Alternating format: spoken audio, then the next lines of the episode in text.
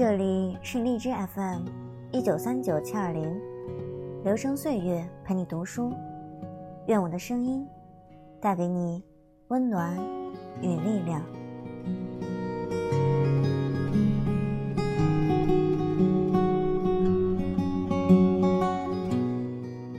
母子分隔两地，各自生活，似乎已成了许多家庭生活中的常态。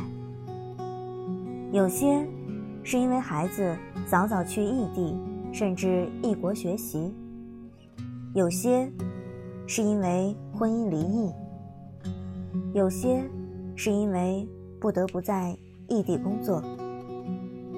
这个时代的那些个少男少女们，早早就体会到了。什么叫流离失所？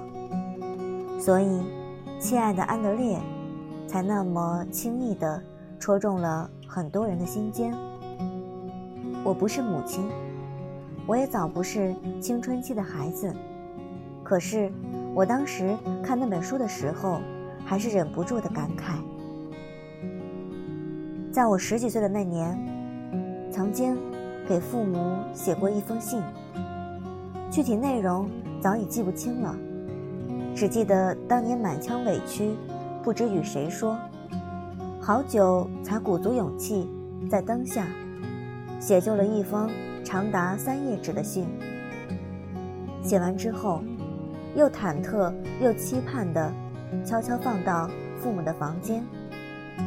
期盼的心情是更甚于忐忑与惊慌的。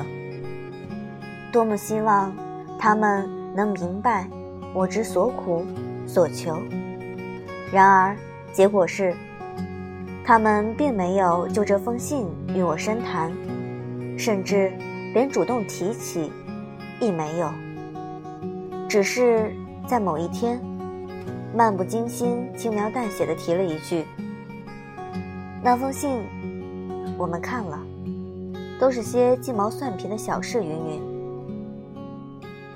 从此以后，少年向父母敞开的那扇心门，轰然关上，再也没有打开。当我站在如今的年纪，再去揣测他们的时候，多少也能明白，两个中年人以世俗之心，不太能体会少年维特之烦恼，更加很难想到。兄弟姐妹成群的他们，与独生子女的我，在成长中完全迥异的心境，更孤独，更需要朋友，更需要自由的空间。时过境迁，这件事本已早就藏在回忆的高阁深处，无人碰触，积满了灰尘，却被一封母亲写给女儿的信。勾了出来。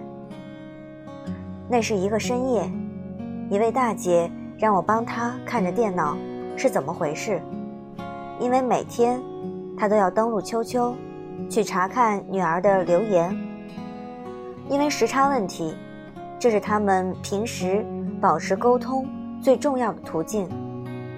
后来因此也开启了他的话匣子，对这个唯一的女儿。已踏入成年的门槛，即将面对爱情的绮丽与失意，他又喜又忧。讲了一会儿，他突然起身，进屋翻出一封信，说：“这是他写的草稿。”他从头到尾读了这封信给我听。轰然一下，我的心被拉回到那个少年时代。我是以怎样的心情？